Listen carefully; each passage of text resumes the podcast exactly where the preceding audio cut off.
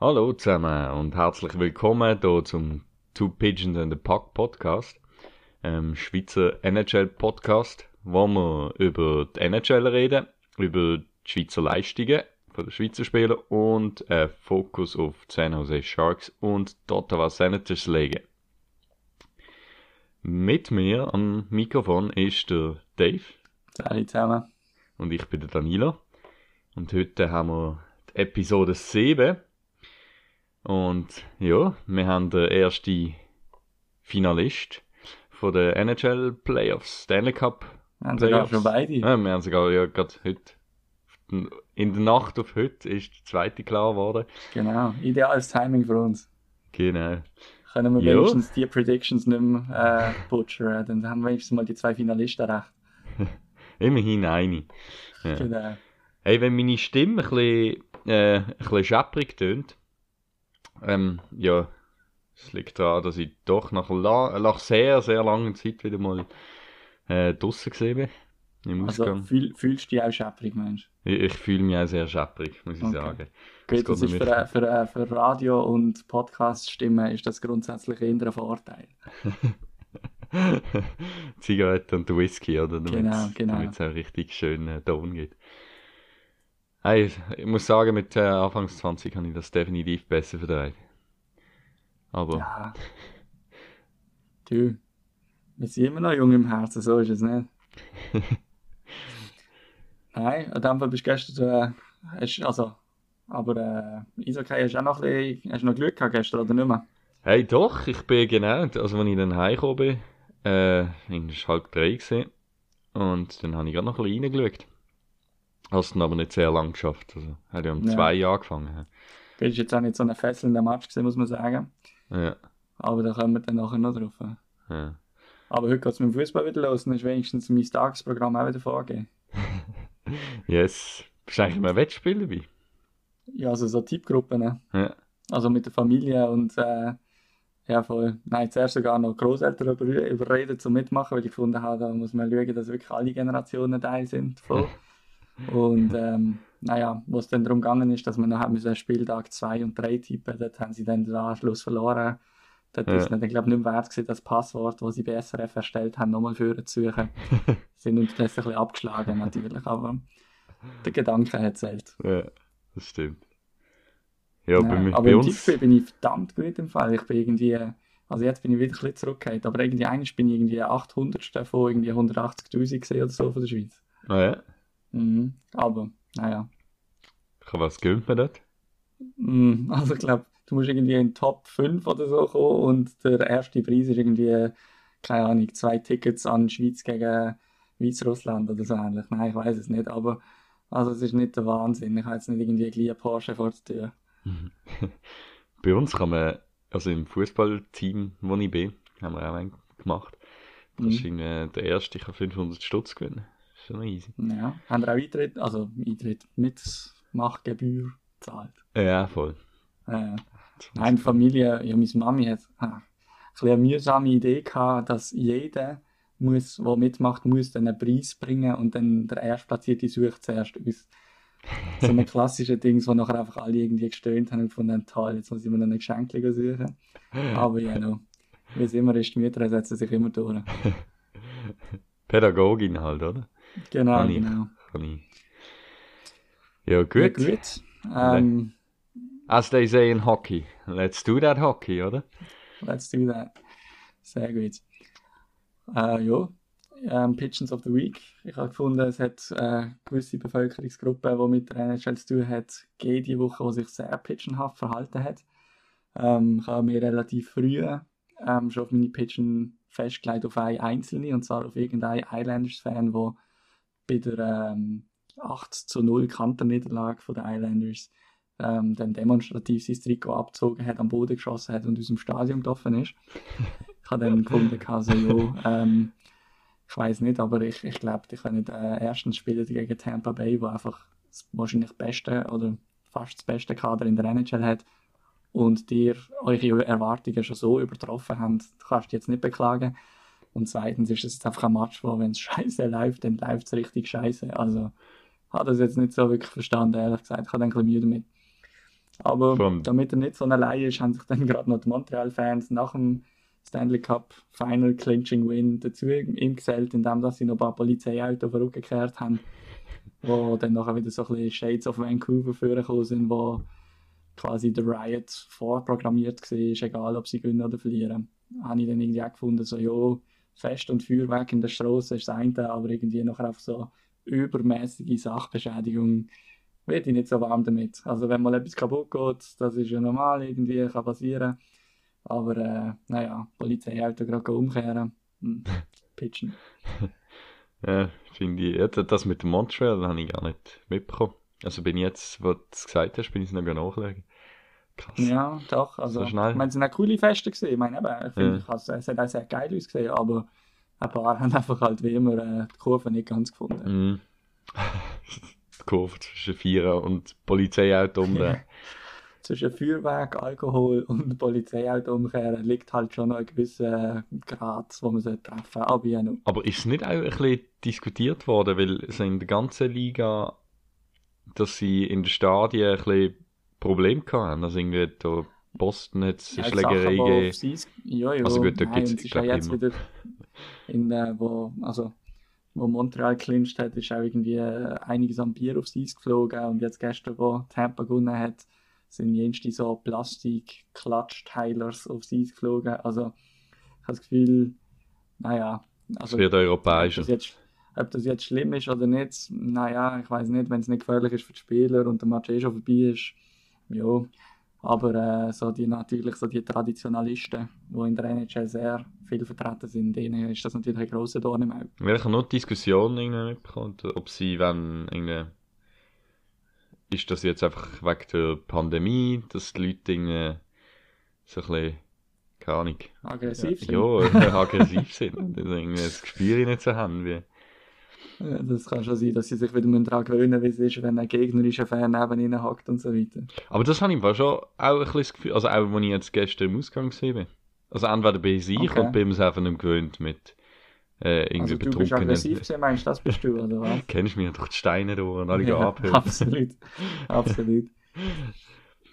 Nein, aber ich Nein. weiß nicht, ob ich es nicht gewöhnt bin, wieder irgendwie betrunkene Leute um mich herum zu haben. Oder Es ist sicher, Aber es ist eine äh, Tension. Sicher, die Leute müssen So. sich sicher auch wieder ein bisschen dran gewöhnen, ja. Und irgendwie, ja, ist halt einfach wahrscheinlich irgendwie auch ein Gefühl, das sie das erste Mal wieder haben und irgendwie eine Euphorie und keine Ahnung was. Also es hat auch in der NBA hat's ein, zwei Clips gegeben von Fans, die sich auf der Tribüne völlig auf die Kappe gegeben haben und so. Also ist jetzt sicher auch nicht NHL exklusiv. ja.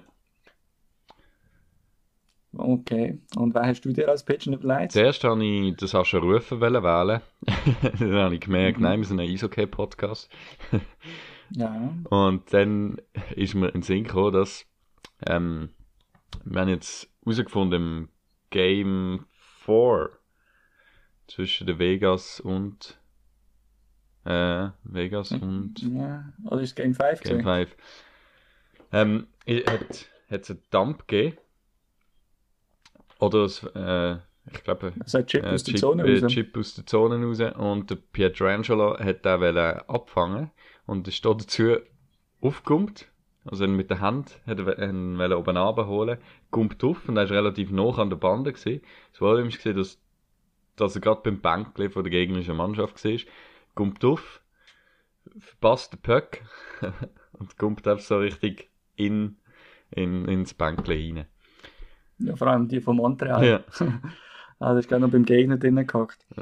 Ja, Aber- ich sehr müssen lachen. Ja. Also einfach, ist, ist die Situation hat ein bisschen, Steve sozusagen, ja. nicht, äh, nicht ein Pigeon, aber ein Pigeon ist auch so eher herzig, oder? Ja, ja, ja, ja. Ja. Nein, aber das ist klar. Ich meine, da ist äh, nachher der Nick Suzuki, wo, wo der Empty Netter schießt, wo nachher den, den Match besegelt. Also ist auch klar, dass der Pietrangelo dort um jedes ums Verrecken Mhm. den Böck hat wollen anfangen. Ja, gut. Ich würde sagen, starten wir mal im Playoff-Talk, Ja. oder? Also. New York Islands gegen Tampa Bay Lightning. Wollen wir mit der starten? Mhm. Ja, dort ist gerade ähm, so ein bisschen, seit, seit wir das letzte Mal podcastet haben. Ähm, eigentlich erste war dann gerade mal äh, der 8 zu 0 Klatsche von Tampa. Mm. Ähm, ein Resultat, das ziemlich ja, schon schockiert hat, wo man nachher so ein bisschen die Extended Highlights geschaut hat und so hat man müssen sagen, eigentlich finde ich so ein Resultat nicht so schlimm, weil wenn man das geschaut hat, fünf bis sechs von diesen Goals sind wirklich einfach quasi die Scheiße ist am Schlittschuh geklebt und dann haben sie die auf den ganzen Match dabei hey, ja, also wirklich da, das habe ich ja Deflections und, und ganz ehrlich, ich muss nachher sagen, ich glaube, selbst wenn ich betroffen wäre als Spieler oder Trainer in dem Match, irgendwann sagst du einfach, hey, Gandhi ist einfach alles in dem Match, da gönnen wir ihm. Mhm. Also weißt und ich meine, schlussendlich spielt es eh keine Rolle, ob der jetzt 5-0 verlierst oder 8-0. Klar, ja, je nachdem ist es fast einfacher, nach dem zurückzukommen, anstatt wenn du 3-2 in der Overtime verloren hast, also in die dritte Overtime. Das regt dich dann fast mehr mhm. auf. Klar, bist du im Stolz getroffen und so weiter. Und das hat man nachher auch gesehen, zum Beispiel der Barzell, der nachher ähm, der Ruta ein bisschen umeinander geschleudert hat oder hat es einmal probiert, ist ja selber nicht gerade wirklich ein Ries und hat dann nachher auch eine 5 Minuten Roughing Penalty bekommen, wo der John Cooper nachher gefunden hat, ja gut, steht zwar 6-0, aber ich stelle trotzdem mein erstes Powerplay die größte Zeit von diesen 5 Minuten aufs Eis als Bestrafung sozusagen. Ja, ja also ich habe jetzt den Match nicht so schlimm gefunden eigentlich. Nein, ich glaube auch. Also ich glaube, es ist dann auch einfacher, so etwas zu verarbeiten. Also weißt du, so eine 8-0, wo du einfach merkst, eben, ich meine, es sind ja Deflections und also wirklich, es ist alles passiert, wo, wo da irgendwie kann passieren kann. Es hat ja angefangen mit dem also, Querpass äh, von Braden Point, wo irgendwie ähm, andere an den Schlittschuh geht und dann rein. Also weißt du, ja, so, ja also es ist wirklich yeah. jedes Goal praktisch ist irgendwie von der Scheibe hinten, von der Bande wieder zurückgekommen oder, oder eben noch einmal Schlittschuhe oder abgelenkt sonst. Also, das ist einfach, ja. sie haben jetzt einfach alles Pech von der Welt gehabt und ja. Zu wenig an Toke geht. Ich muss sagen, mir ist, mir ist nachher... Zu wenig an Toke geht. Mir ist nachher nur so ein bisschen in den Sinn gekommen, dass ähm, wo wir eigentlich im Unihockey ähm, haben wir Erstliga-Aufstieg gespielt gehabt und dann nachher haben wir irgendwie schon Best of Five gesehen und dann hätten wir können die Serie zumachen auswärts und dann haben wir irgendwie, ich weiß auch nicht, ich glaube irgendwie 12, 3 oder so den Sack bekommen. Und am nächsten Tag war dann das entscheidende Spiel bei uns daheim wieder. Und dann haben wir irgendwie, ich weiß auch nicht, ich glaube irgendwie 7, 4 gewonnen oder so. Und das ist einfach gesehen, weil der andere Gegner, das ist dann irgendwie auch schwierig für die anderen nach so einem Resultat wieder voll ans Werk zu gehen, wenn du so hoch gewonnen hast und es ist so locker mm. gelaufen. Da ist es dann fast schwieriger, wieder auf eine, auf eine ja, Vollgas zu schalten, anstatt wenn du halt wirklich hast müssen kämpfen ja. für einen Sieg. Also, ja. Aber naja. Jetzt hat sich schlussendlich trotzdem Tampa Bay durchgesetzt, ähm, im Game 7 aber. Also eigentlich wirklich finde ich, find ich geil, dass das bis ins siebte Spiel Haben gegangen ist. Haben beide nicht? Wobei, oder was haben wir Nein, nicht gerade, nein. Ich glaube, wir haben äh, schon, also wir haben den Islanders, glaube ich, schon ein, zwei Siege gegeben, aber ich weiß jetzt nicht, das Game 7 haben wir, glaube beide nicht Nein, ich glaube vier. Ich jetzt auch beim Game 7 habe ich noch meine, meine innere Uhr, die ist im Moment wunderbar eingestellt. Also äh, ich kann tiptop irgendwie normal geschlafen und wache nachher mit in der Nacht auf und dann schaue ich mal, was steht und je nachdem schaue ich noch ein bisschen. Und habe jetzt auch noch die zweite Hälfte vom Match vom Game 7 jetzt geschaut und habe müssen sagen, jetzt das Game 7, das ist wirklich nichts von den Islanders. Also da ist offensiv sehr wenig gelaufen. Ähm, ab und zu haben sie mal ein, zwei Minuten ein bisschen Druck machen aber auch irgendwie fünf Minuten vor Schluss, wo Tampa 1-0 führt, haben sie sich nicht irgendwie, haben sie den Puck nicht können monopolisieren oder so, ist dann trotzdem einfach noch Tampa ähm, mit mehr Spielanteil gesehen. Von dem her sicher ein verdienter Sieg für Tampa, jetzt auch im Game 7. Und ja, ich habe noch, ich habe noch lustig gefunden, ähm, der Pat Maroon, der verlängert hat im Sommer, auch, ich glaube, für League Minimum oder fast, bei Tampa. Der spielt jetzt für einen Natural Hattrick. Also der Three-Peat kann er machen, oder? Ähm, er kann einen Three-Peat machen, genau. Also, ähm, zweimal jetzt mit Tampa und das Jahr vorher mit St. Louis. Und ähm, ja, ich habe nachher gedacht, so, ah, ja, das hat sicher noch nicht viel geschafft und so weiter. Kannst natürlich alles schön nachschauen. Ähm, also sagen wir es mal so, äh, Three-Peat ist kein, äh, ist kein Rekord. Rekord ist 5. Wobei man bei 5 muss sagen, das sind nachher der Maurice Richard und der Chaffrion und so. Das ist einfach die Montreal-Generation, ja. wo irgendwie von 1952 bis 1960 dominiert, also nicht nur dann dominiert haben, aber dort äh, alle ihre Titel zum Teil geholt haben. So, mit unterschiedlichen Teams gibt es ein, zwei, wo so halt mit Montreal, halt mit Toronto und dann gibt es noch ein paar, die vier gewonnen haben, auch irgendwie Chicago, Toronto und so weiter. Es hat ein paar gute Namen, die ich auch kenne und so weiter, obwohl ich jetzt nicht so mega der NHL-Historiker bin. Aber trotzdem, also natürlich ein grosses, ähm, eine grosse Chance für ihn. Also ich meine, kaum einer gönnt drei Stanley Cups und schon gar nicht dreimal hintereinander. Und dass es noch so ein Rollenspieler ist, ja, ich finde ihn jetzt nicht mega sympathisch eigentlich. Ich weiß nicht, aber äh, ja. ja. Sympathisch finden schon, also jetzt nicht abgesehen vom On-Ice-Stuff. Aber so, ja. Ja, ich habe es eher ja. auf das bezogen. Ich weiß, er hat, er hat seine viel Good genau. Stories und so neben uns und so hat er sich auch schon sehr eingesetzt für, für ich weiß nicht, wie das Mädchen St. Louis-Fan ist, wo ich weiß nicht, ich glaube, sie hat Krebs und, und dann, also, da, das, sicher, ja, gut, das machen ja alle. Das... engagiert. Nein, natürlich machen, jo, jo, jo, jo. Aber, äh, Nein, naja, aber weißt du, was, man, weißt, weißt, was mir da gerade im Sinn kommt? So wie der Gegenspieler von dem, ja, der den Three-Peat hat, ist mir nämlich der Marion Hossa mhm. in den Sinn gekommen. Und der ist yeah. ja mit. Aber der hat, der hat nur, der hat nur einen Repeat, I, oder? Äh, nein, ich glaube, der hat eben Ah, doch, ja, warte schon. Nein, das ist ein Repeat und dann hat er ihn gewonnen. Aber bei ihm ist es noch geil, weil er mit der Ja, genau. Also, und wenn es umgekehrt gewesen wäre, dann hätte der Repeat Genau, zuerst war er bei Pittsburgh, gewesen, irgendwie 2008 oder irgendwann. Und dann hat er im ja, Finale gegen Detroit verloren. Dann hat er zu Detroit gewechselt. ist hat im Finale gegen Pittsburgh er im Finale verloren. gegen Pittsburgh verloren. Und dann hat er nach Chicago. Ja. Dort hat er dann gewonnen. gewonnen. Ja, ja. Ja, das ist so ultimative If you can't beat them, join ja. them, aber when it goes wrong, oder? Genau. Ähm, aber ziemlich deutliche ja. Sachen eigentlich so schlecht. Also, nein, deutlich ist es eigentlich eben nicht gesehen, aber irgendwie, ich habe das Gefühl gehabt, Tampa hat so wie noch einen können drauflegen Also, hast du nicht das Gefühl gehabt, jetzt auch im Game 7, es ist so, es ist irgendwie nie, oder ich habe irgendwie nicht, ich bin jetzt nicht, äh, wie nennen wir das, auf die Zeichenspitze gesehen. So, dass es jetzt doch mhm. noch ein kippen wenn ich, also ich habe es sehr, ich habe sehr kontrolliert ja. gefunden einfach. Und, oder ist das einfach das ja, gut, meine aber Meinung ganz ehrlich, also voll kontrolliert, ja, ich glaube, ich glaube, das ist mehr so ein bisschen, Tampa ist objektiv gesehen sicher das bessere Team, logischerweise, vom Kader sowieso und wahrscheinlich auch so, wie sie gespielt haben, würden die meisten Leute so sehen. Ähm, die Islanders haben sehr für ihre taktische Auslegung und auch so ein bisschen, sie haben die Chance gepackt, wenn sie sie haben, häufig. Und recht effizient auch gespielt. Aber Tampa hat wirklich halt ja, sich auch im Gegner nochmal anpassen können. Hat die knappen Match auch angenommen, wenn man halt wirklich, ich meine jetzt aus Game 7 1-0 wünscht, oder? Und Tampa, klar, wir sagen, das ist ein ziemlich komplettes Team, also sowohl die Verteidigung ist solid, Goalie sowieso, aber die Offensive ist ja eigentlich so ein bisschen immer noch, ja, eigentlich schon, ja, ich weiß doch nicht, ist die Offensive ein Herzstück? Schon? Ja. ja, ich hätte gesagt, äh, die Achse. Es ist eben, es ist noch schwierig. Die Mittelachse, oder? Es ist noch schwierig, weil, ja, weil ich meine, sowohl der Wasilewski ist absolut Weltspitze.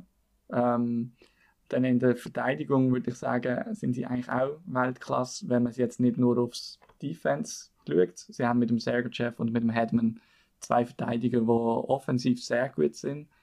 Ähm, ja, Sergachev, der defensiv eigentlich noch ein bisschen mehr bringt, anstatt der Hedman. Und ja, und dann natürlich vorne mit Kucherov, Stamkos, aber halt auch so ein bisschen die, die zwei Drittlinien-Spiele, die sie haben, die immer wieder auffallen. Also ich denke da an Anthony Cirelli, Janni Gord. Die, die sie immer ausgraben. Äh, ja. Also es sind jetzt zwar Ja, ja.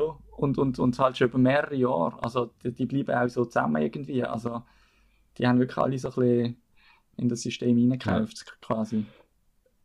Was ich noch will, sorry, was ich ja. da noch will sagen ist, ja, sag. es ist mir jetzt gerade aufgefallen, eigentlich, wenn die Prime ist von, von diesen Teams, also ich finde jetzt Tampa ist eigentlich wie immer äh, mit dem Headman, Stamkos und ähm, Kutscherow sind sie eigentlich seit Jahren eigentlich wirklich Favorit. Also, oder zählen zu den besten Mhm. Teams in der Liga. Und ich habe irgendwie das Gefühl, es ist wie, Mhm. äh, die Teams müssen amigs dann recht lange riffen, bis sie eigentlich dann wirklich auf dem Peak sind. Also, äh, Stamkos ist jetzt auch schon, Also bis der Support, der Support auch. genau, also ich meine, Stamkos ist jetzt auch schon über 30, der, der Headman ist, glaube 30, oder? Der, der ist 91, glaube auch. Und Ja, Und zum Beispiel das- bei Washington hast du ja auch gesehen, wie lang, also ich meine, der, der, der, ja, der Ovechkin ist 33 gesehen und 32, 33, wo er gewonnen hat, 2017. Ja, ja. Und dann also, nein, es ist mir einfach in den Sinn gekommen, im Zusammenhang halt mit Toronto zum Beispiel. Wo ich einfach gedacht habe, ja, eben, die sind, die sind 23. Also so, oder? Das heisst, ja, ja. vielleicht Ja, ja. müssen sie einfach noch 10 Jahre warten. Also weißt du. Ja gut, bis dann ist sogar ein Tavares sein Vertrag schon Also, abgelaufen. Ja. Nein, einfach im Sinn von, eben, es kann schon sehr lang gehen, bis auch ein gutes Team den Stanley Cup halt effektiv holt. Also, Das ist so, ja. gut, gehen wir weiter. Ja. Ja, gehen wir weiter. Wenn wir es gerade schon von nicht mehr so den ganz jüngsten Teams haben, Vegas gegen Montreal. Ähm, wobei ich da, das jetzt eher auf Vegas beziehe mit dem Alten. Vegas habe ich sehr spannend gefunden in dieser Serie, dass sie so ein bisschen hin und her sind zwischen dem Leonard und dem Flurry. Also da haben sie, sind sie ein bisschen weggekommen von der vorherigen Runde, wo sie bis auf ein Spiel, wo eine Kanterniederlage war gegen Colorado, wo sie immer auf einen Flurry gesetzt haben. Ich weiß nicht, ob das wirklich sehr leistungsbezogen war oder auch einfach so ein bisschen Flurry vielleicht auch nicht die jüngste und es ist jetzt doch jeden zweiten Tag halt Match gesehen. Und wenn du schon den Luxus hast, zwei aus meiner Sicht relativ eindeutige Nummer 1 Goalies zu haben, dass du das auch ausnutzt. Und ich habe das Gefühl, dass das Tandem untereinander hat eigentlich recht gut funktioniert. Also man hat jetzt überhaupt keine Stimmen gehört von wegen irgendwie, dass dort äh, der Support füreinander nicht rum wäre. Und ja, also ich finde, das haben sie eigentlich auch gut gemacht mit den Goalies. Es war ein geiles Duell gesehen, Flurry gegen den Price. Mhm. Und ich bin nachher recht froh gewesen, hat Montreal die Serie wirklich können 4-2 daheim entscheiden weil ja, ich habe es jetzt schon recht geil gefunden, dass Montreal im Finale gekommen ist und wie, wie ich bei den Islanders gegen Tampa habe ich eigentlich die ganze Serie so ein bisschen Angst gehabt, dass ich Vegas eigentlich das bessere Kader finde, wie eigentlich praktisch, glaube jeder sagen würde und ähm, dass nachher einmal Vegas trotzdem weiterkommt. Darum bin ich recht froh gewesen, wo, wo Montreal den Sack wirklich auf Züge gemacht hat. Ich mag das denen Shit. eigentlich schon recht gönnen, muss ich sagen. Ja, abartig. Also es ist, äh, äh, ich finde, ein extrem sympathisches Team. Auch wenn Mhm. das, äh, habe ich schon gehört, dass das gewisse andere sehen. Aber ich finde es, nein, ich finde es ein extrem sympathisches Team. Und ich weiß nicht, ich eben, äh, jeder hat gegen sie gewettet eigentlich. Also Mhm. in, in jeder Serie und sorry, aber ich will jetzt auch im Finale gegen Natürlich, Tampa. ja, weil wir jetzt wollen wir auch, dass sie gewinnen, also wenn wir auch gegen sie tippen. Also ich muss auch ehrlich sagen, wenn du mir jetzt würdest sagen, 100 Stutz auf die oder auf die, würde ich Tampa trotzdem wählen, auch weil ich es immer noch wahrscheinlicher finde. Aber natürlich Mhm. umso geiler mit dem Reverse-Effekt, dass dann wahrscheinlich Montreal gewinnt. Ja. Nein, ähm, ja. Und eben, es ist recht speziell halt, weil, weil jetzt nicht die Stars rausspringen. Sie, sie erinnern mich ein bisschen an, an San Jose 2016, wo wir, wo sie im Finale Mhm. gekommen sind. Mhm. Einfach im Sinn von, also San Jose hat schon, ja, hat, hat schon Stars gehabt, aber nicht, nicht jetzt, sie sind eigentlich schon über dem Peak gesehen Mhm. und, und eigentlich sonst eher so ein bisschen in Breite bildet. Ja, und es hat mich irgendwie so ein bisschen an das Team erinnert und dann im Finale eben auf, ja, Mhm. der, wo du dann auf einen Gegner triffst, der die dann auseinander nimmt. Das war jetzt 2016 war das Pittsburgh gewesen. Und ich habe das Gefühl, da wird es Montreal vielleicht auch ein bisschen reinlaufen gegen Tampa Bay. Aber eben, ich meine, gegen Vegas haben wir es auch gedacht und Voll. sie haben es, äh, ja, können durchziehen. Nein, Und irgendwie ich mein, auch Muss ich hinten. auch sagen, du hast vorher gesagt, Tampa hat das relativ sicher abgespielt und du hast jetzt nicht wirklich Angst gehabt, dass sie nicht weiterkommen. Aber schlussendlich ein Game 7, also ganz ehrlich, im Eishockey bist du nie mehr als, ich sag mal, aller, aller, aller höchstens 70% Favorit. Ja, Und, und wenn du so für Game 7 rauskommen und dann nachher trotzdem jedes dritte Mal der Gegner gewinnt, also Ja. ja, also wie gesagt, von dem Nein, her, das stimmt. Das ist, nicht, das ist auch nicht irrational, sondern das ist ein sehr, äh, äh, Ja, von der. Wahrnehmung her. ja, von der Wahrnehmung. Aber Ja, eben, das habe ich gemeint, es ist wahrscheinlich die meine Wahrnehmung von Tempo ist einfach, dass Mhm. das das Überteam ist und dann über, tut es mich wie nicht überraschen. Ich erwarte immer, dass sie gewinnen und dominieren. Mhm. So. Und es braucht dann in einem Spiel in, oder in jedem Einzelnen halt relativ wenig, dass es anders rauskommt. Das kann sein, Mhm. dass du das erste Goal schießt und dann nimmt das Spiel halt so einen Lauf an. Ja, das ist so. Also ist ja auch geil. Das, Ja, auf jeden Fall. Es macht ja den Das- Sport geil. ja. Also, ähm, geile Story natürlich in dieser Serie. Cole Caulfield hat seine Production eher fast noch ein bisschen aufgefahren, habe ich das Gefühl gehabt, im Gegensatz zu den ersten Runden. Aber ich finde einfach geil, wie der in das Team hineinkommt und ich habe das Gefühl, das ist wirklich, also der, der sucht alles auf, was er von diesen Veterans bekommt und die Ja. unterstützen ihn und ich weiß nicht, ich habe das Gefühl, das funktioniert extrem gut. Ähm, ja, ich glaube, sie haben eine rechte, äh, so eine Culture entwickelt. mh, Das war sicher der Shea Weber gewesen. habe ich auch gerade sagen. also, irgendwie, Und was, ja, ja. Also es wirkt einfach so die Jungen, oder, die dann so irgendwie vielleicht in ihm halt ein sehr gutes Rollenvorbild haben, wo einfach sehr ähm, verlässlich wahrscheinlich Mhm. schafft und Mhm. spielt. ich muss sagen, ich hoffe, ich hoffe, der Eric Stahl ist dort auch so ein bisschen, ist der Eric Stahl, oder? Bei Montreal, jetzt- ja.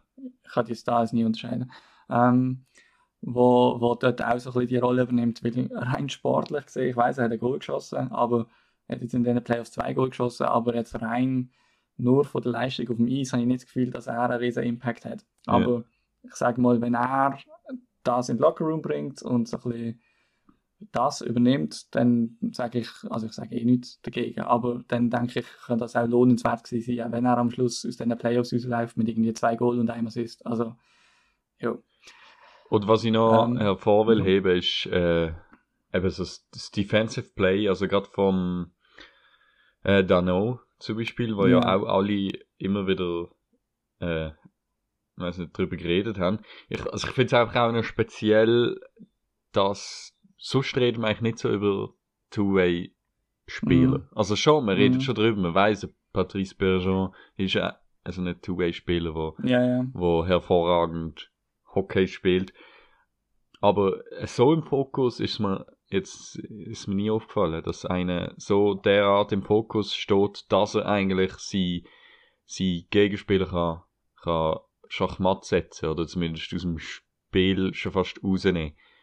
Ja, Und- also es ist ja der Mark Stone jetzt in dieser Serie. Ja, Und genau, man- ja, der immer Stone wieder, ist oder? wirklich Genau. null Punkte aus diesen, aus diesen sechs Spielen rausgekommen. Er hat kein Assist, kein, kein Goal geschossen. Das ist dann schon krass. Und ich habe ist das, Interview gesehen mit den Sedins, die sind ja äh, bei Vancouver, haben sie jetzt irgendwie so eine Position. Und dann, ja, Assistant GM übernommen irgendwie so. Ja, ja, oder einfach, ja, Hockey Operator, ja, ja. Auf jeden Fall haben sie dann auch gesagt, ähm, dass es geht eigentlich nicht darum, eben, sie, sind, sie haben nie Wert auf Punkte gelegt und so, ja, typisch Sedins halt, wie sie Mhm. sind. Und dann haben sie gesagt, Mhm. nein, es geht eigentlich immer darum, kann ich meine Linie ähm, aufheben. So, also wenn zwei eben Linien gegeneinander sind, kann ich die wie aufheben. So. Mhm. Und das habe ich eigentlich, ich glaube, das ist halt genau das Konzept, oder? Wenn du, wenn du da noch hast, dann, und halt einfach so strukturiert spielt, kannst du einfach ihre Top-Linie einfach unschädlich machen. Das finde ich schon, Ja. Ja, ich wünschte mir amix, dass das, dass es noch ein bisschen besser wird oder könnte analysiert werden, weil ich Mhm. habe das Gefühl, im Moment ist es noch so two-way forward. Entweder wirst ähm, also wenn du ein absoluter Spezialist bist und bekannt bist und auch immer im Voting bist, beim Selkie und so weiter, dann äh, bist du anerkannt und dann, dann rechnet, man mir, rechnet man dir das auch an. Aber wenn du jetzt einfach ein guter Two-Way-Forward bist und irgendwo Drittlinie spielst zum Beispiel, dann ist es extrem schwer, das zu wissen und zu sehen und, und irgendwie auch so ein bisschen, ähm, eben, dass das einem Spieler angerechnet wird. ja, und nicht einfach so, ah ja, irgendwie hat 82 Spiele gemacht, äh, 23 Punkte, naja, verdient ein bisschen zu viel und so. Ich finde, der Mittelweg, da kann die NHL und auch so ein bisschen eben die Analyse von der NHL noch recht Fortschritt machen, weil ich bin mir sicher, die Spieler, die werden erkannt, ähm, auch gerade eben in den Analytics und so weiter, aber das ist halt einfach immer noch so ein bisschen äh, für die Fans ja, nicht zugänglich. schwer zugänglich ja. und, und irgendwie auch nicht so verbreitet in den Medien zum Teil. Also ja. so die ganze Middle Ground von einfach guten Two-Way-Spielern finde ich noch schwierig zum Amix äh, zu erkennen. Ich habe gerade gedacht, also sind wahrscheinlich dann dort, ich meine, es ist jedes Jahr, wo irgendwelche Verträge ausgehändigt werden, wo mir, oder wo ich dann immer so drüber stolper, irgendwie so eine Drittlinienspieler, mhm. wo dann so viel zu viel bekommt. Also so ein Brandon ja. Tanev zum Beispiel bei, muss ja, ich sehen, oder einfach so die Verträge, wo dann denkst so, ja. hä? so, wie kommen die... Und gleichzeitig ist dann das Misstrauen gegenüber äh, NHL-GM so groß, dass du denkst, nein, nein, das ist wirklich kein guter Spieler und der hat das wirklich nicht verdient. Also wir rechnen es dann nachher auch wirklich Ja, eben an. genau. Und dann denke ich, also ja, wahrscheinlich, vielleicht sehen sie etwas oder vielleicht haben sie, ist das genau so ein Spieler, wo sie einfach sehen auf dem Papier, hey, der trägt so viel zum Spiel bei, kann eigentlich seine Linie immer ähm, aufheben und das nimmst du dann als Fan einfach nicht wahr und regst dich einfach darüber auf, dass ja. jetzt so einen Deal bekommt. Könnte sein, oder? Wobei es gibt natürlich auch genug Beispiele davon, wo irgendein GM nachher vor die Medien geht und sagt, ja, und äh, der blockt Schuss und also gegen den würde ich nicht im Ecken stehen. Und dann nachher, nach einer halben Saison schaut man seine Analytics an und sieht, dass jedes Mal, wenn der auf dem Eis steht, man einfach eingekesselt wird und der Böck nur kann eisen und sonst kommt er nicht führen und so weiter. Ja. Also, das gibt es halt dann schon auch und das führt ja auch so ein bisschen dazu, dass es eben schwierig ist, um das Ganze können gut einzuschätzen als Außenstehender.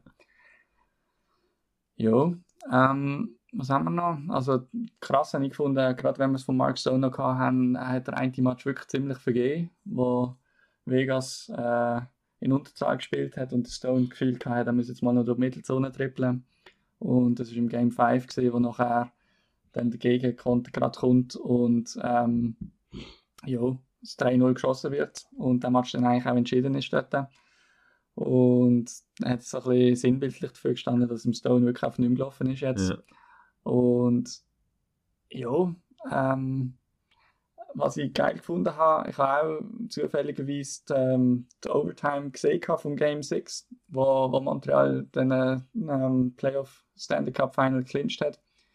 Und ähm, haben sie auch im Broadcast gesagt, also ja, eben, äh, dass ich jetzt die letzten Forwards gesehen von Montreal, die noch keine Punkte gemacht haben in dieser Serie. Und die haben dann genau den Overtime-Winner geschossen. Habe ich sehr irgendwie so Full Circle gefunden. Irgendwie wirklich einfach eine Teamleistung gegen Vegas.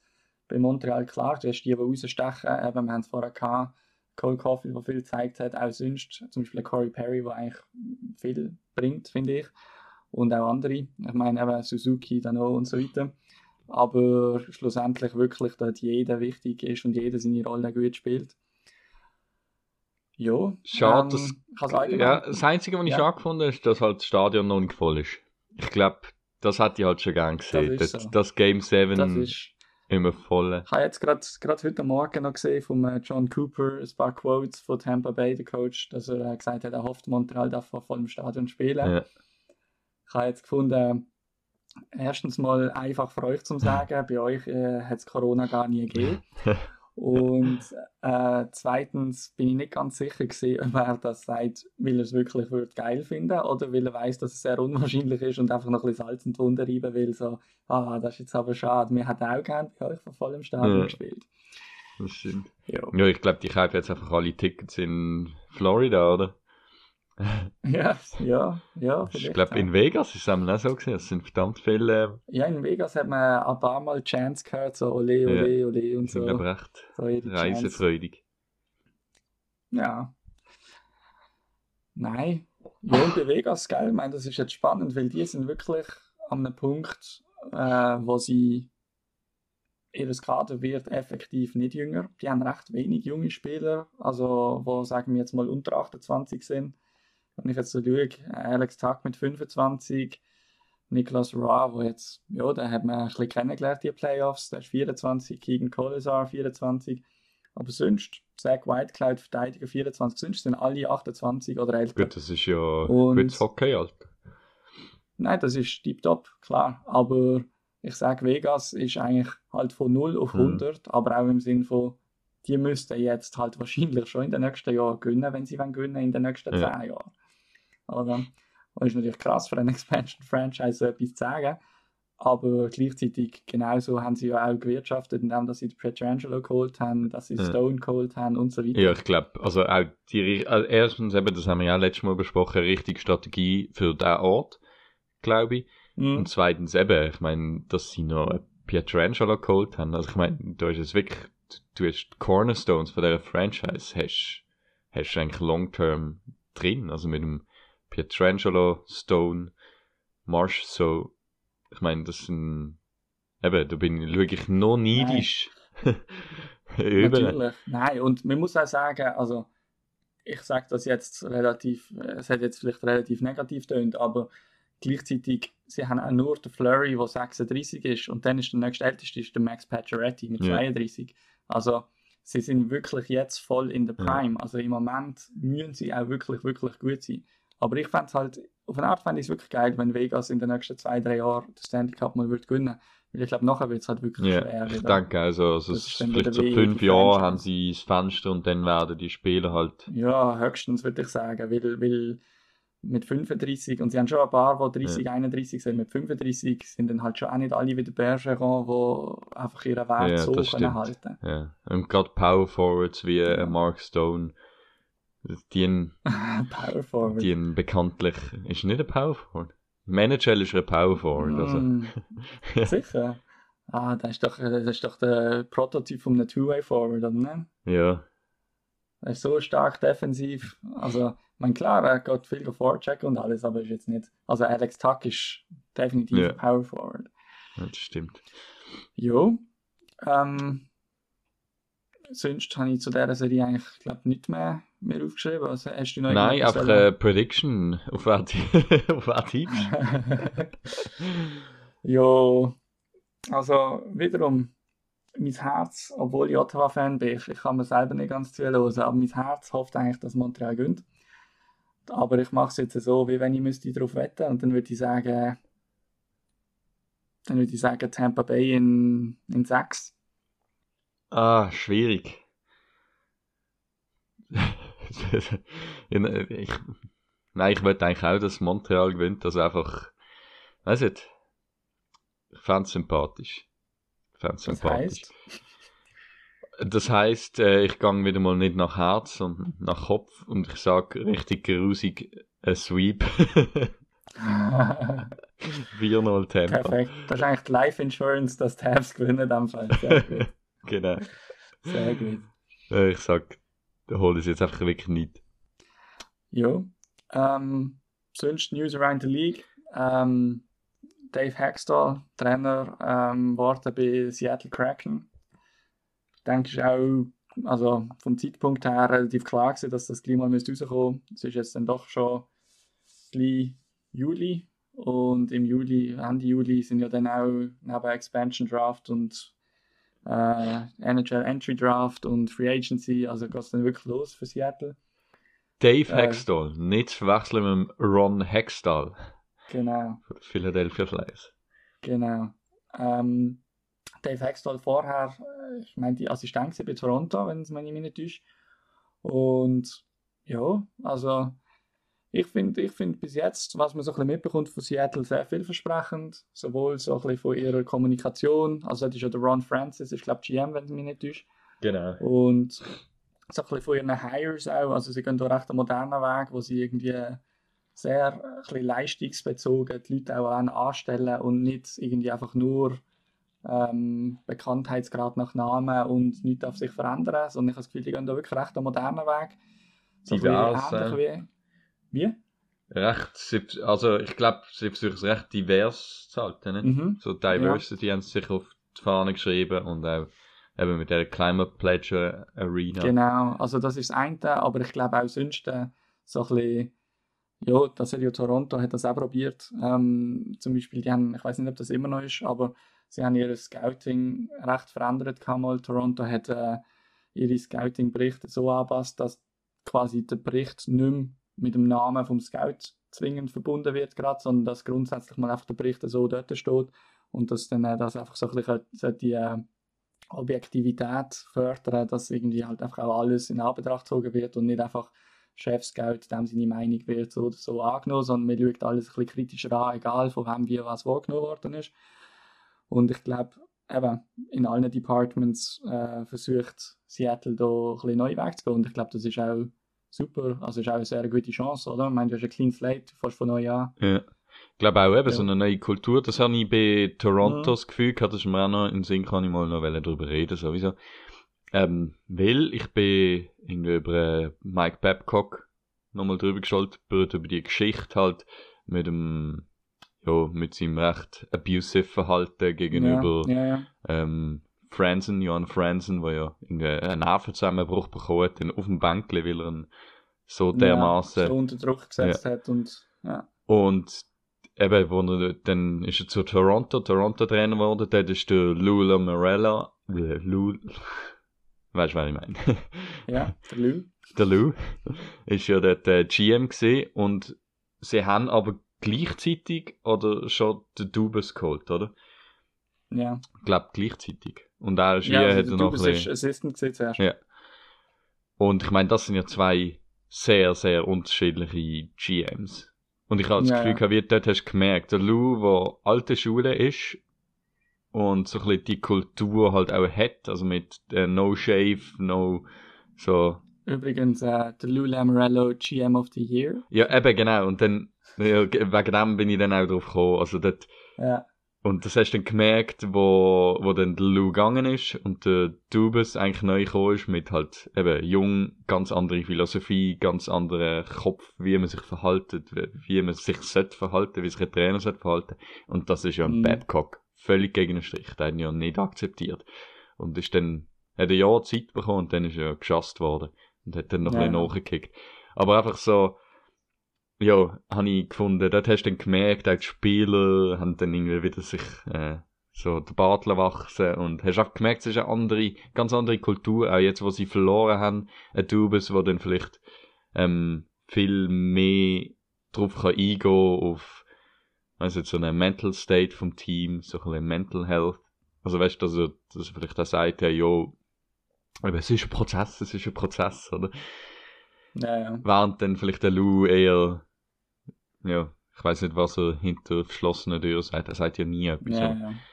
Ja. ja. Also, ja voll. habe ich meinen. Punkt überhaupt Ähm, übergebracht? Doch, doch, doch.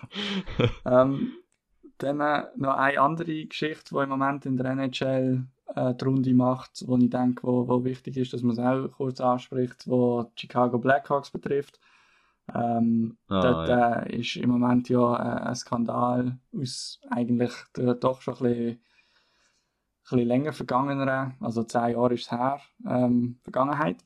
Und zwar hat es dort äh, äh, äh, Assistenztrainer oder Videotrainer gehabt, wo ähm, eigentlich sexueller Missbrauch ihm vorgeworfen ist gegenüber jungen Spielern in der Mannschaft. Und das ist nachher auch an Trainer und an Management getragen worden, 2010 von diesen Spielern oder via andere Trainer, glaube Und dann hat sich aber dann der Club, die Vereinsspitze, das Management, wer auch immer, ähm, dagegen entschieden, dem wirklich nachzugehen und hat das dann einfach intern quasi begraben, ist nie zur Polizei gegangen. Der Trainer ist dann nachher, ähm, ich glaube ein Jahr oder so später, hat er den Job gewechselt. Vielleicht ist ihm das auch ans Herz gelegt worden, ich weiß es nicht. Man hat ihm aber äh, freundlicherweise noch ein Empfehlungsschreiben mit in die Tasche gedrückt. Er hat dann auch den nächsten Job bekommen an einer Uni, wo dann nachher einfach die nächsten Vorfälle gewesen sind, wobei er dort auch ähm, nachher ähm, nicht nur angeklagt, sondern auch verurteilt worden ist. Und jetzt wird die ganze Geschichte ähm, eigentlich erst richtig aufgerollt. Und ich habe jetzt auch gerade heute oder gestern nochmal einen Bericht gesehen, wo jemand gesagt hat, dass jetzt quasi die ganze Mannschaft ist im Bild gesehen und hat das gewusst. Und ich hoffe jetzt schon, dass das auch eine Geschichte ist, wo erstens natürlich richtig aufgerollt werden Ja. und zweitens, wo auch so ein bisschen für einen Prozess in eine gute Richtung kann genutzt werden Kommunikation innerhalb von einer Mannschaft, mit der Liga, dass sich Leute auch getrauen, ja, halt wirklich auch entweder an die Öffentlichkeit oder an eine andere Stelle zu treten, wenn so Sachen sind. Weil das ist schon wirklich noch so eine Altlast von dieser Liga, wo... Das ist, das ist einfach die Kultur, oder? Dass der dann, ja, Jo. oder, ja, Ja. wo der, dann, also, weißt du, so, dann immer, ich glaube, der, der, der ganze Trainerstaff oder die Leute, die dort sind, eben, die haben das ja alle offenbar mitbekommen oder man hat so gewusst, ja, das Ja. ist ein Creep. Ja, Aber ich glaube, das ist halt eben so die Kultur gewesen. Nicht, dass ich jetzt, also weißt du, die jetzt gerade ans Messer liefern, weil sie nicht, also weil sie nicht, oder weil, weil sie nicht reagiert haben, finde ich jetzt vielleicht auch nicht der richtige Weg. Also kommt natürlich immer sehr darauf an, wie, in, wiefern dass sie informiert sind. Aber eben, ich, ich habe das Mhm. Gefühl, das ist einfach, das ist doch dann so ein kulturelles, also kulturelles Problem innerhalb, wie, eben wie man kommuniziert oder wie man das wahrnimmt. Und ich habe das Gefühl, wie, ja, ich glaube, dort haben viel, haben das dann vielleicht gewusst, ah ja, der, ja, das ist ein bisschen creepy, gang nicht zu dem, oder so. Und irgendwie so ja. vielleicht. Aber ich glaube, ich glaub, also, ich muss sagen, für mich das Wichtigste an dem zu betrachten ist halt schon, was du ermöglichst, indem dass du nichts machst. Ja, oder? Und ich meine, der ist nachher einfach weitergegangen und logischerweise, also logischerweise, man hat ja den Mensch auch nicht zu einer Veränderung von seiner Einstellung oder von seiner Lebensweise Mhm. gezwungen. Man hat ihn ja einfach so ein bisschen, vielleicht ein bisschen zurechtgewiesen, man hat vielleicht mal mit ihm geredet, keine Ahnung. Aber ja. ja, ich sage, weißt du, ich meine, das ist ja auch, ich finde, man muss ja den Mensch jetzt nicht irgendwie, äh, keine Ahnung, äh, fürs Leben lang verurteilen und so weiter, aber man muss einfach den Mensch auf eine neue Bahn bringen und, und gewisse Sachen aufzeigen und so weiter. Und ich finde einfach, so das Wegschauen und Ja, dann das- einfach quasi die Gefahr weitergeben, das darf halt schon einfach nicht sein. Und da finde ich, klar, was nachher die Ausmaße sind und so weiter. Für mich wäre quasi, jetzt blöd gesagt, die beste Strophe, in dem Sinn, es ist eigentlich überhaupt keine Strophe, aber dass man halt wirklich Instanzen jetzt einführt, wo die ähm, Praxis, wo, wo gehandhabt worden ist in dem Fall, einfach verbieten und, und ähm, irgendwie auch unterbinden schaffen. Klar ist das schwierig, weil schlussendlich läuft es innerhalb von der Organisation Ja. ab. Aber ähm, dass, dass die NHL halt quasi als Strophe das Geld in die Finger nimmt, um jetzt irgendwie probieren, eine Instanz zu schaffen, wo, Das ist eine Meldestelle, Ja. so meinst du? wo, wo Ja. ja, ja wo, und, und dann nachher halt klar, es muss immer noch genützt werden von Spielern, von Trainern, von, von GMs, keine Ahnung. Ähm, es, ja, es ist halt schwierig, weil es, es herrscht schon immer noch sehr die Meinung, so, wenn ich der bin, der jetzt da geht, dann finde ich nachher keinen Verein mehr. Und solange das ist, ist es halt extrem Und schwer. das Problem ist halt auch, Teams wollen dann natürlich nicht irgendeine mega Geschichte.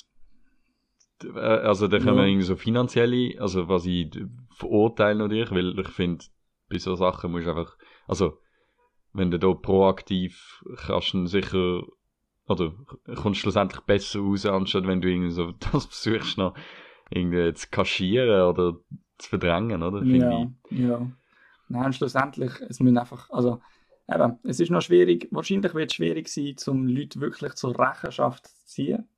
Und, ja, aber Also ihn, der, der, was gemacht muss hat, sicher der- gründlich, Da ist natürlich, da, da, eben, das, das, ist ja klar, dann auf rechtlichem. Weg. Aber ich meine, ich meine jetzt so Ja. innerhalb vom Management von Chicago, wo halt viele Leute immer noch rum sind oder wo immer noch an einem anderen Ort in der Ja. Rum sind. Aber es ist klar, du kannst jetzt nicht jeden Spieler und Assistenztrainer und weiß ich wie, keine Ahnung, noch mehr ausschließen Mhm. oder wie auch immer. Aber ich wünsche mir einfach, und die NHL hat sich noch nicht wirklich zu dieser Thematik überhaupt geäußert. Die Medien auch ganz, ganz spärlich. Also Sportsnet hat irgendwie ähm, einfach in irgendeinem Artikel, der von der AP, Associated Press, ähm, geschrieben worden ist. Also da haben sie auch nicht Ja. selber geschrieben, haben sie einmal veröffentlicht. Ja, eben, das wollen sie also nicht. da muss schon noch Ja. etwas gehen in den nächsten Tagen Ja, das ist halt ich. Bad Press oder was sie nicht wollen, weil das so kann ausgeschlachtet werden. Ja, aber da denke ich auch- Der Sport der wird sich Mhm. nur weiterentwickeln, wenn du die Bad Press Ja. machst und wenn du das Thema adressierst und wenn du einen Schritt vorwärts machst.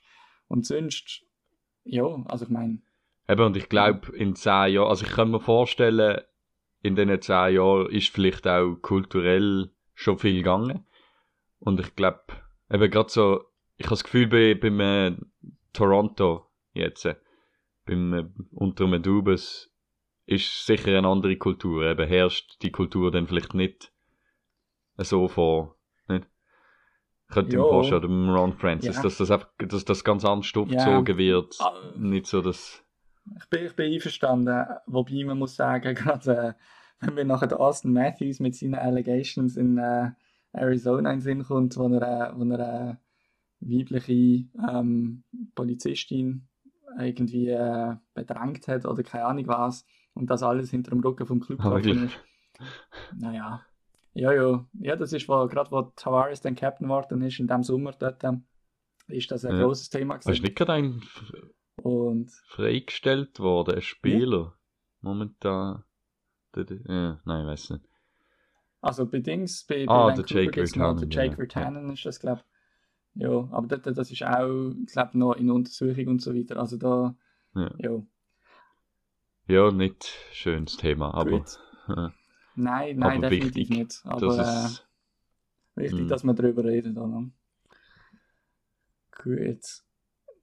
Hast du noch etwas zu der ganzen Äh, Liga? nein, ich habe noch etwas zum McTavish, aber das könnte ich eigentlich auch bei den Prospects watchen. Nein, ich einfach nur sagen, McTavish, der Prospect, ist der Sohn von Dale McTavish, glaube ich, wo mal in der Schweiz gespielt Mhm. hat. Und hat jetzt auch Mhm. in Olten gespielt, beim EAC Olten. Der, und Ja. ähm, ist halt in, in den Prospect Watches immer wieder erwähnt worden. Und sorry, wer hat mir gesagt, dass ich irgendwann einmal im äh, San Jose Podcast der EHC Alton höre? Äh, Lustig gefunden. Aber eben, sie haben nicht mehr gesagt, ja, spielt in der Swiss League und ich habe das Gefühl, die checken nicht, dass das die zweite Liga ist. Also vielleicht Scouts, die Ja, wissen es sicher, aber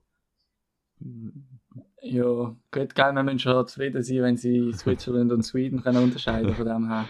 das stimmt. Obwohl der eine im San Jose Podcast, den ich gelost habe, ich, hab- ich weiß nicht, ob der eine Schweizer Verbindungen hat, der hat dann irgendwie plötzlich da bei SC Bern den Andrew Abbott erwähnt, der jetzt ins Management gegangen ist. Und ich denke so, Okay. Alter, what the fuck? Also, das habe irgendwie ich so knapp Ja. gerade noch mitbekommen und dann ich denke so, wo, wo hat er das jetzt aufgegriffen? Ja. So als Beispiel für Spieler, die nachher ins Management kommt, kommt mit dem Andrew Abbott, der jetzt in der Schweiz im SC Bern in... Ist okay, Mhm. sorry. Exkurs. Gut. Ja, nein. Ähm, dann äh, Ottawa San Jose haben wir jetzt diese Woche, halten wir uns mal ein bisschen im, im Rahmen. Also nur ganz kurz bei Ottawa hat News gegeben, dass der Chris Phillips zurücktritt ähm, als Spieler. Äh, nein. Niemand hat es gewusst, da wäre eigentlich noch auf der AK. da er immer noch Salah gehabt. Nein, der ist ähm, Chef von der Wohltätigkeitsorganisation, also Vorsitzender, ähm, wo zu Ottawa gehört und tritt jetzt dort zurück.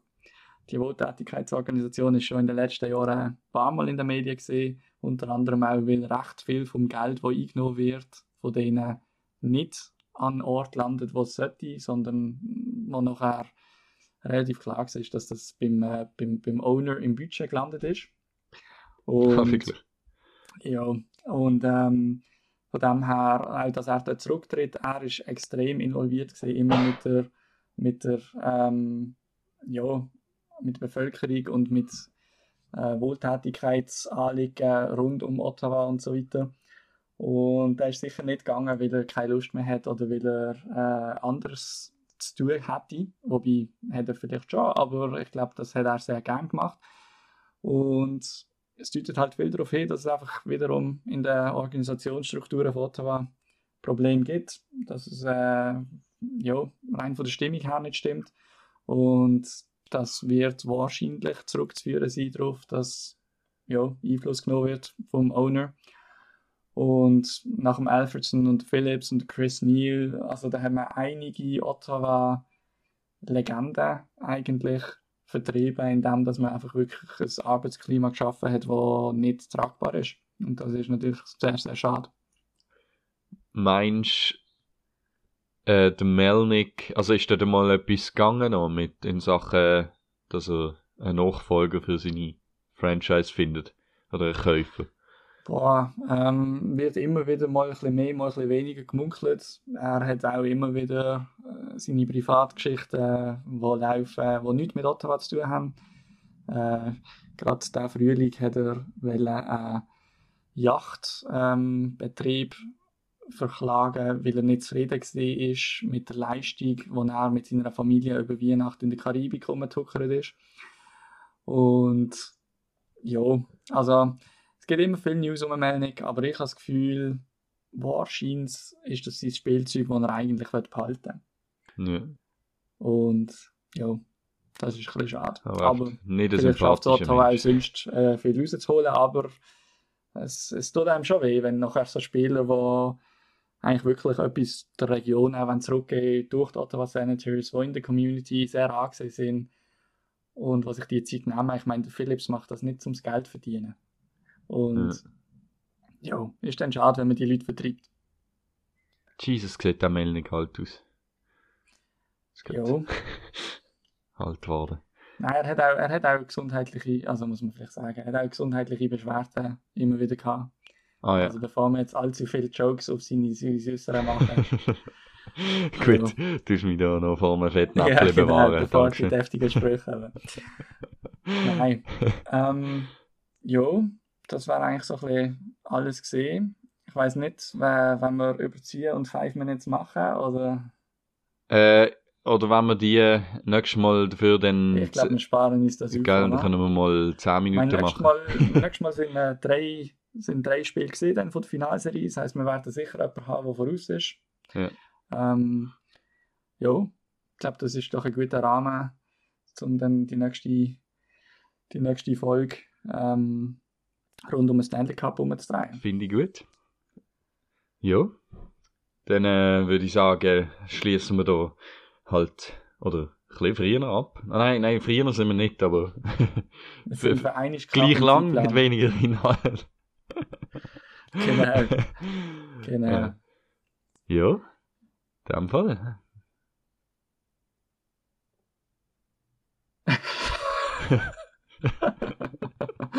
in dem Fall. dass äh, der Hangover wieder kurz reingekickt haben. Nein. Nicht noch mal die, also die Sätzchen sagen? Ich hoffe, ja, ich hatte jetzt zuerst noch gesagt, so, ähm, nein, ihr findet uns natürlich wie immer. Ah. Einfach auf, äh, auf Twitter, at two pigeons, one pack, 2 und 1 als Zahl geschrieben. Und auch auf Insta, den Podcast findet ihr überall, wo man Podcasts kann hören und abladen. Und ja, dann freuen wir uns auf nächste Woche und Danke dran, it ain't over till the fat lady sings. Genau. Hey, einen schönen. Einen schönen zusammen. You know, man. You know, man. You know, man.